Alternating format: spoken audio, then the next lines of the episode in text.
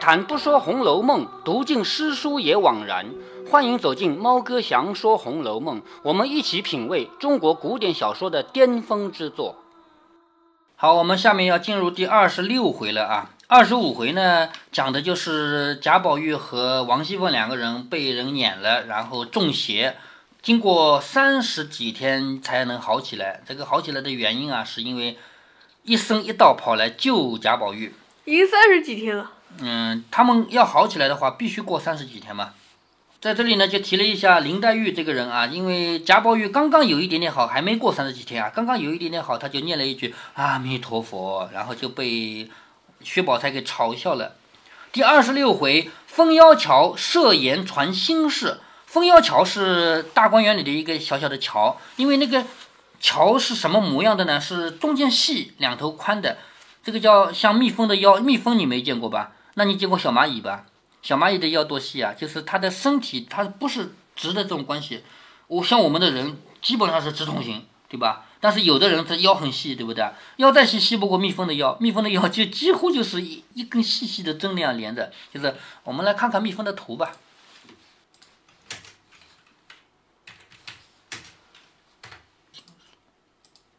那看到吗？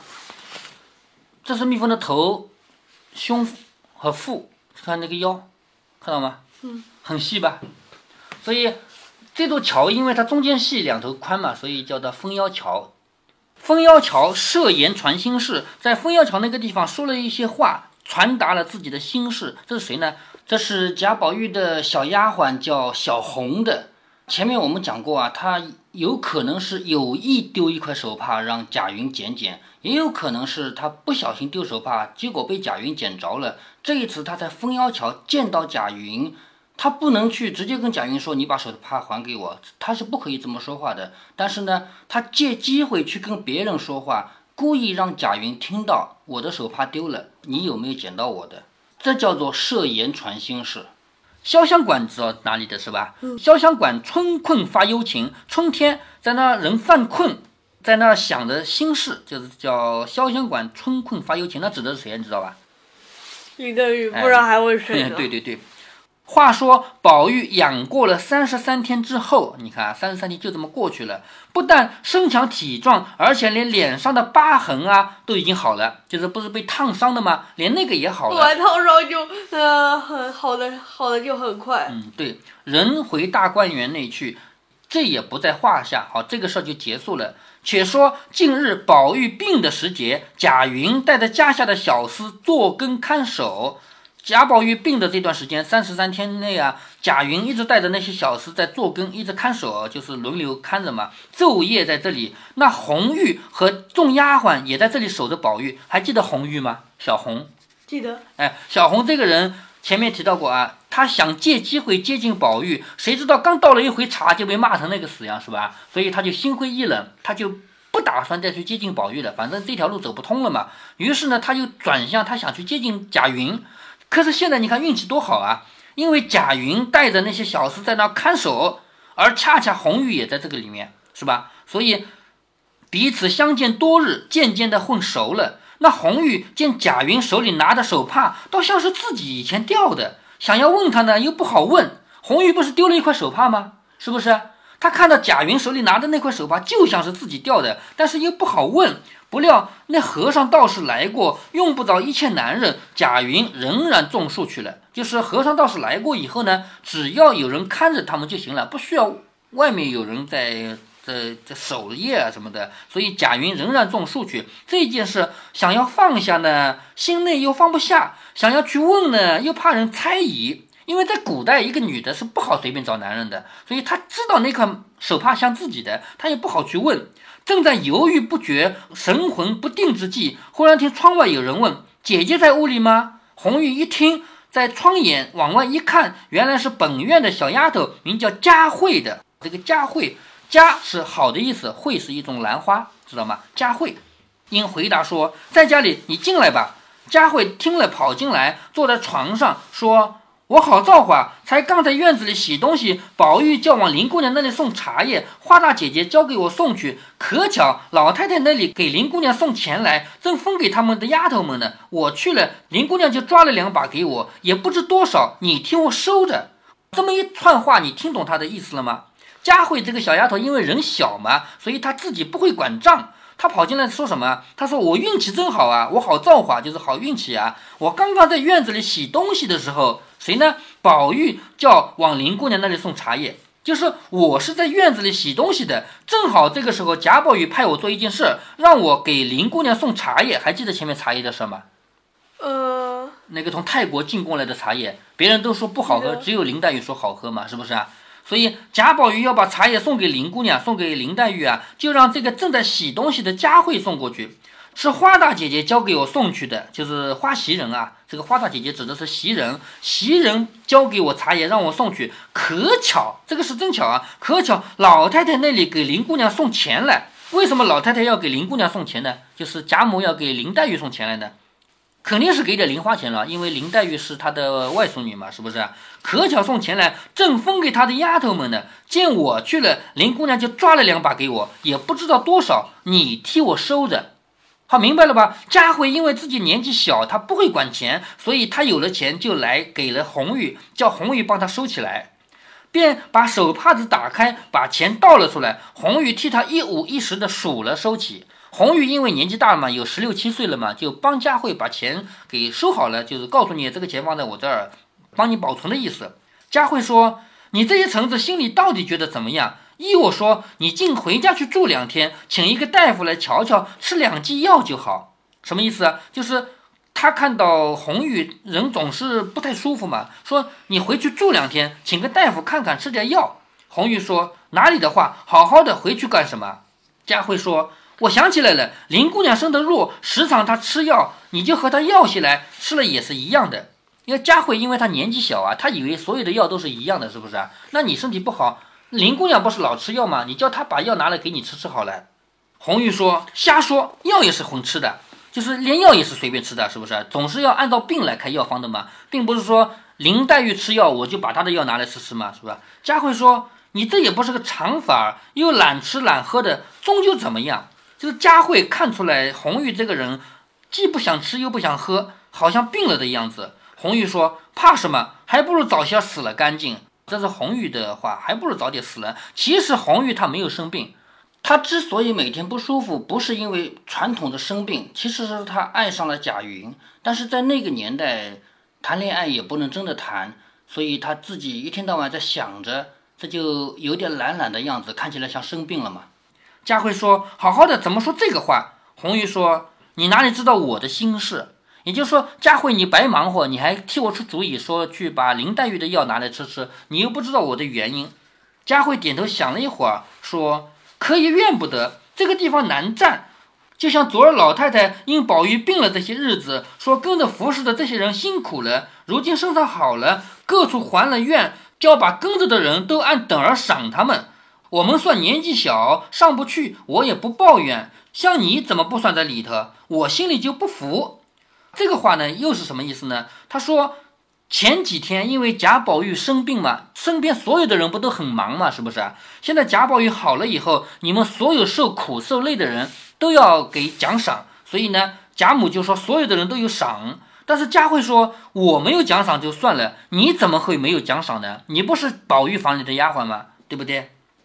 他说：“袭人哪怕他得十分，我也不恼他，原该的。说良心话，谁敢跟他比呢？”就是佳慧继续说：“如果袭人他的奖赏多一点，我也不恼，我也不生气。为什么？因为袭人他就是个大丫鬟，他就是该拿的多。别说他素日殷勤小心，便是不殷勤小心也拼不得。就是不要说袭人照顾的这么好，就算他照顾的不好，咱也不要跟他比。可气、晴雯和怡伞他们这几个。”都算在上等里去，仗着老子娘的脸面，众人倒捧着他去。你说可气不可气？就是佳慧说的话是：袭人有那么多的奖赏也就算了，为什么像晴雯啊、怡伞他们几个也有那么多的奖赏呢？他们算什么呀？他们照顾的又没袭人那么好。红玉说：也犯不着气他们。俗语说得好：千里搭长棚，没有不散的筵席，谁守着谁一辈子呢？红玉这个话就是他们拿的多，咱们也不要生气。说千里搭长棚没有不散的筵席，这是个俗话啊，就是说总归人和人之间总归会散开的，谁会守着谁一辈子啊？不过三年五载，个人干个人的去了，那时候谁还管谁呢？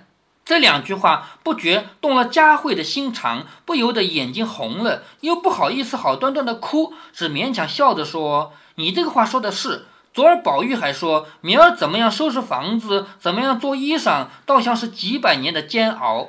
也就是佳慧这个人，他又提到了贾宝玉还说明天就是这个明天，不是指正好明天的意思啊，就过了一段时间以后，怎么样收拾房子，怎么样做衣裳呢？就好像要过几百年一样。红玉听了，冷笑了两声，正要说话，只见一个未留头的小丫头走进来。什么叫未留头呢？就是。古代的少女啊，这个年纪很小的时候，她梳的是那种发型，就是儿童发型，没有到后来八九岁的时候梳的那种发型的，就是这个小孩一定还很小，才估计五六岁吧，这么小的一个小丫头，见她走进来，手里拿着一些花样子，还有两张纸，说这是两个样子，叫你描出来呢。说着向红玉扔下来，转身就跑了。这个话说的就没头没脸的，拿了两个花样子，就是这个绣花用的那个。图纸啊，往红玉这一扔，说这是两个样子，叫你描出来呢。转身就跑，红玉就往外问道：“倒是谁的？”也不等说完就跑，谁蒸下了馒头等着你，怕冷了不成？就是究竟谁叫我描的？你不说说清楚，你扔下就跑了，是不是啊？究竟是谁叫我描的呢？难道是谁蒸了馒头等着你，怕你冷了不成？那小丫头在窗外只说一声：“是乙大姐姐的，是谁啊？”乙伞就是贾宝玉房里的一个丫头。从这里我们就看出来了啊。那些大丫头们做针线，其实他们是可以使唤小丫头的，像袭人啊、晴雯这样的人，他们会做针线活儿。但是呢，他们会去叫身边的那些更加低一等的小丫头们做事。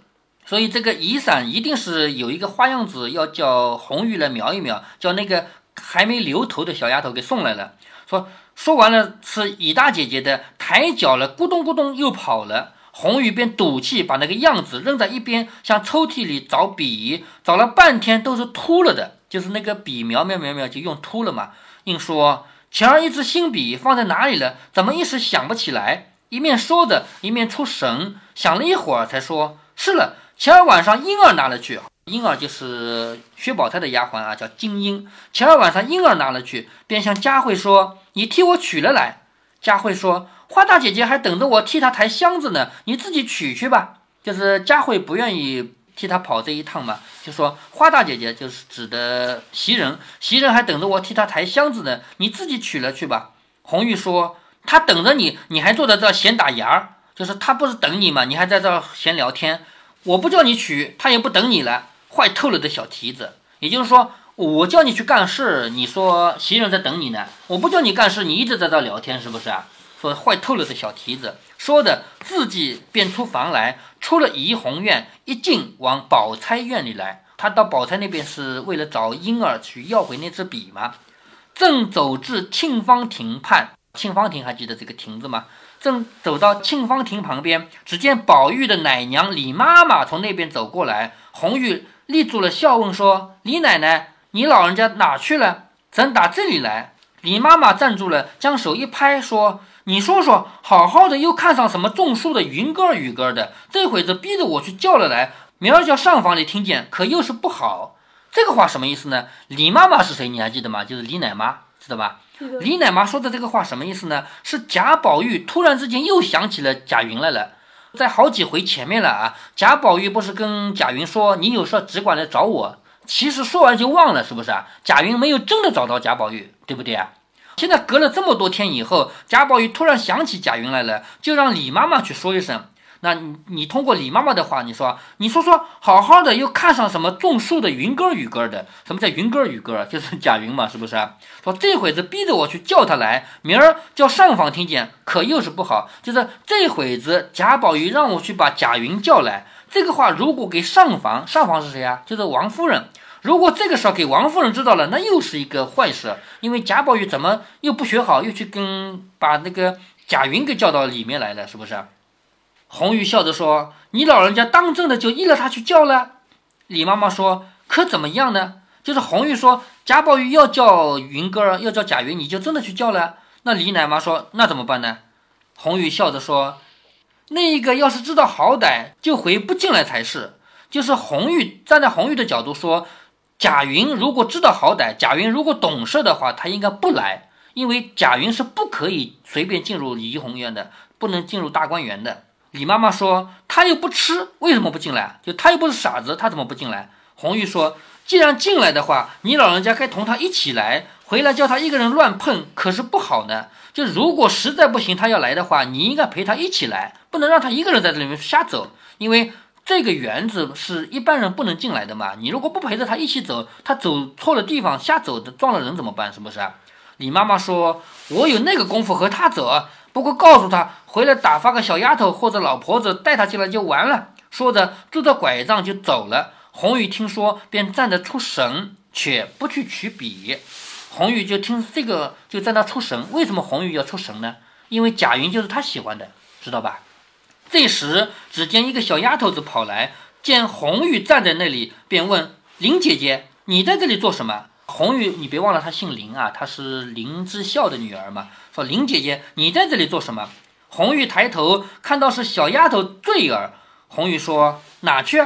坠儿说：“叫我带进云二爷来。”原来贾云要进来是让坠儿去带的，说着一进跑了，就直接跑掉了。这里红玉刚走到封腰桥前，只见那边坠儿引着贾云来了。那贾云一面走，一面拿眼睛把红玉一溜，就是贾云他一面跟着这个坠儿在走的，一面就眼睛溜了，看了一眼红玉。那红玉只装着和坠儿说话，也把眼睛看了一溜贾云。就是贾云和红玉两个人互相看，但是呢都不好意思直接看。那贾云就假装和坠儿说话，看了一眼红玉，而红玉呢也假装和坠儿说话，看了一眼贾云。四目恰相对时，红玉不觉脸红了。两个人四只眼睛互相一看，红玉就脸红了，一扭身往恒芜院去了，不在话下。这一小段就结束了。封妖桥设言传心事，就是贾云和小红两个人在封妖桥这个地方明的没有互相聊天，其实都通过跟坠儿说话来互相传递他们两个人的爱慕。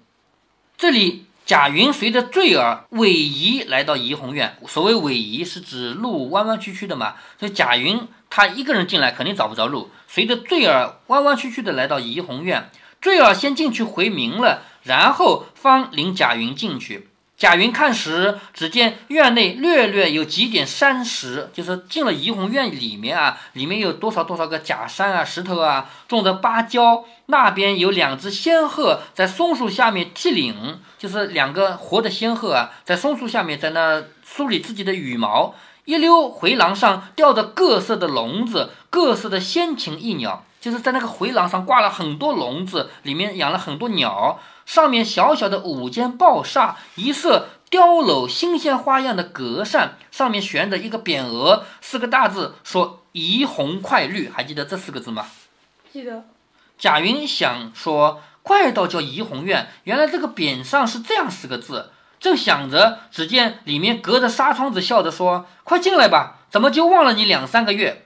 也就是说，当时贾宝玉说：“你有空就来找我吧。”其实这是两三个月前的事了。贾宝玉这个人作为一个富家公子，说过就说过了，也就忘了。过了两三个月以后才想起来，于是他就说：“快进来吧，怎么就忘了你两三个月？”贾云听到是宝玉的声音，连忙进入房内，抬头一看，只见金碧辉煌，文章秉着。金碧辉煌，我们知道的就是颜色很亮嘛。这个文章不是写的文章啊，文章是指花纹，花纹很好看，却不见宝玉在哪里。一回头，只见左边立着一个大的穿衣镜。就是左边有一个很大的镜子，从镜后转出两个一般大的十五六岁的丫头来说：“请二爷里头屋里坐。”就是请贾云，贾云也是二爷啊，请二爷到里面去坐。贾云连正眼也不敢看，连忙答应了。就是贾宝玉身边的丫鬟，那些高等级的丫鬟已经穿得非常漂亮了。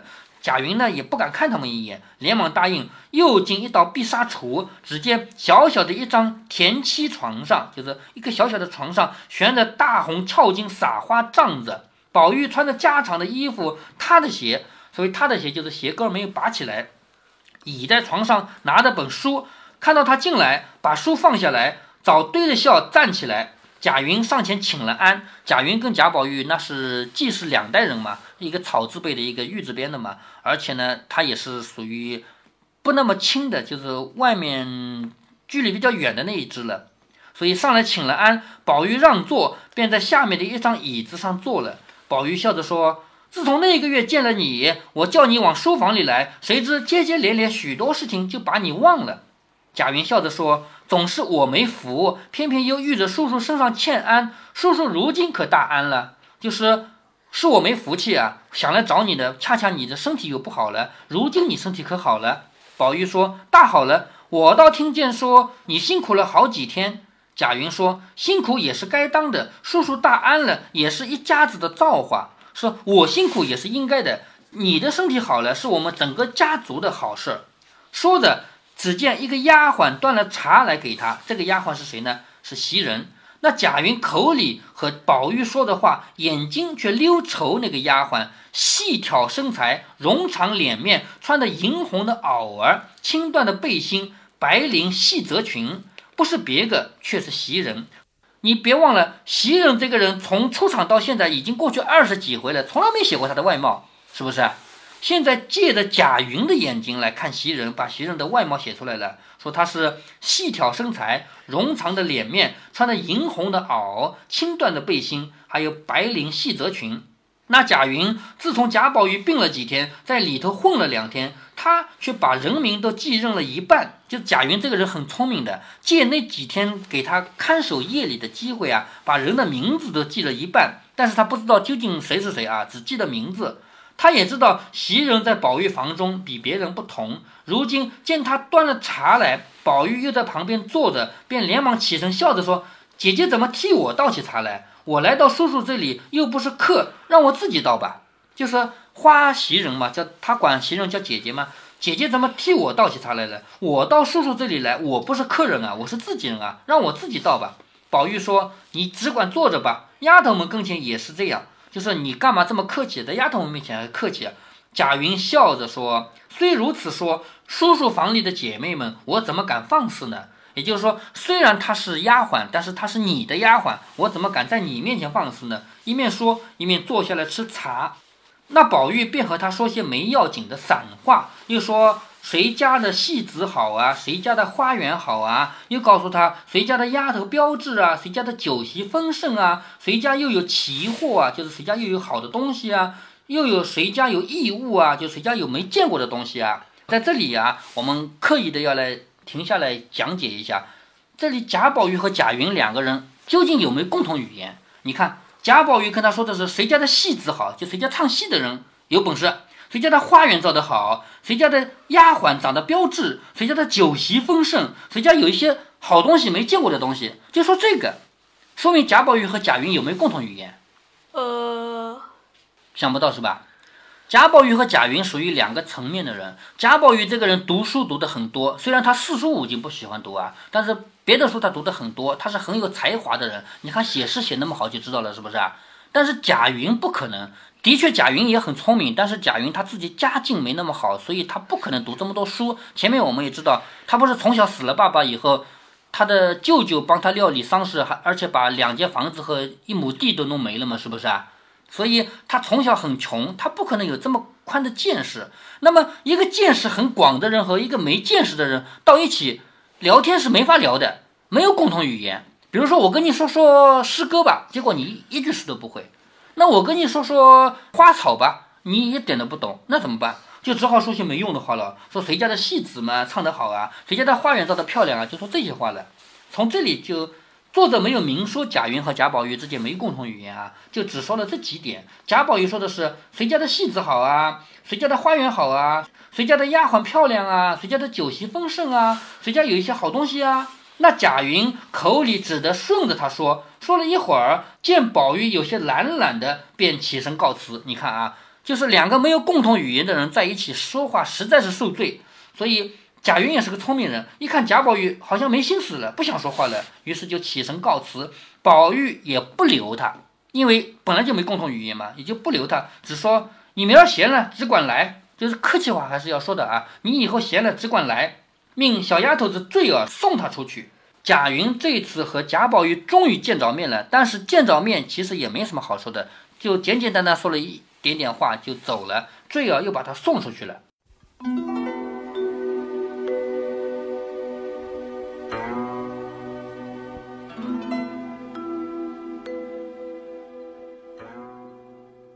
知道人与人之间最遥远的距离是多远吗？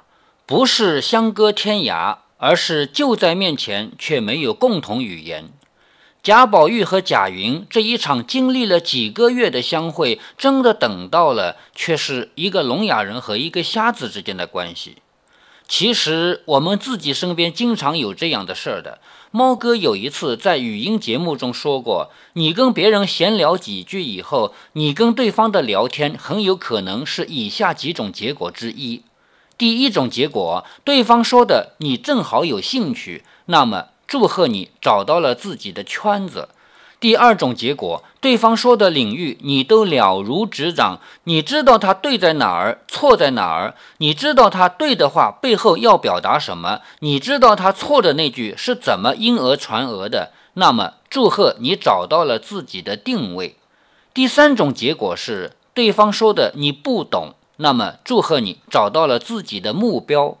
其实，第三种情况一般不会发生，因为别人说的话，你大体也能听懂，你能懂的几句，你会以为这是全部，并不会知道自己还有不懂的，更不知道不懂的里面究竟还包含了多少。我还是举一个类比的例子吧。我高中的时候有一个同学，不对，有两个同学，姑且称之为 A 和 B 吧。A 这个家伙是我的舍友，晚上住同一宿舍嘛。这个家伙死不要好，他不开口说话还好，只要开口，一定是黄色的。猫哥，我并不是什么正人君子啊，不是说这种话一句也说不得。但是一个人不分任何场合，从来没有一句不是黄色的话，那我也是不愿意听的。所以我跟他提过几年的反对意见。有一回，我就把这个舍友的情况跟另一个同学 B 交流了，结果 B 这个家伙在跟 A 的交锋中就说：“你多么多么下流，你说的那些话我都知道。”后来 A 找我算账，说：“你干嘛把宿舍里的话都告诉了 B？” 我说：“这事儿是有，但也不可能全部告诉了吧？我们都一个宿舍住了几年了，你这么多语录，想想也不可能啊。”但是 A 这个人还真是笨，他说那个 B 还说过的吗？他说我的话他全不知道。我说你们两个人都有病。他知道什么是全部吗？他知道自己没听说过的部分有多少吗？我为什么要讲这个过去了二十多年的往事呢？其实是为了证明今天的话题。刚才说到的第二种情况，你面前的人他对在哪儿，错在哪儿？对的那些要表达什么，错的那些从哪里因讹传讹，你都了如指掌的话，那么你可以会心一笑。可是反过来不一定哦，有可能你们换了个个儿，对方会心一笑了，而你根本就不知道他的话里面，其实你只懂了百分之一，另外有百分之九十九你是不知道的。所以贾宝玉和贾云这个等待了几个月的相会，其实就相当于这种情况。好在贾宝玉这个人挺聪明的，跟姐妹们可以诗词歌赋风雅一回；跟贾云那就聊聊谁家的戏子唱得好，谁家的丫头长得好呗。有没有发现过这种话题？整部《红楼梦》中，贾宝玉从来就没有说过第二回。如果您觉得猫哥的读书分享有益有趣，欢迎您点击订阅，这样您将在第一时间收到猫哥的更新提醒。如果您有什么要对猫哥说的，不管是赞还是批评，不管是提建议还是唠唠嗑，欢迎您在节目下方留言。您也可以加猫哥的公众号，四个字“猫哥在线”。您还可以加入猫哥的听友群中，微信群呢用语音节目没有办法说清，还是 QQ 群方便，群号为八四九九六六八九九。不管加入 QQ 群，还是微信群，还是在节目下留言，还是在公众号留言，您都可以围绕着书中的智慧和读书的乐趣畅所欲言。好，再见。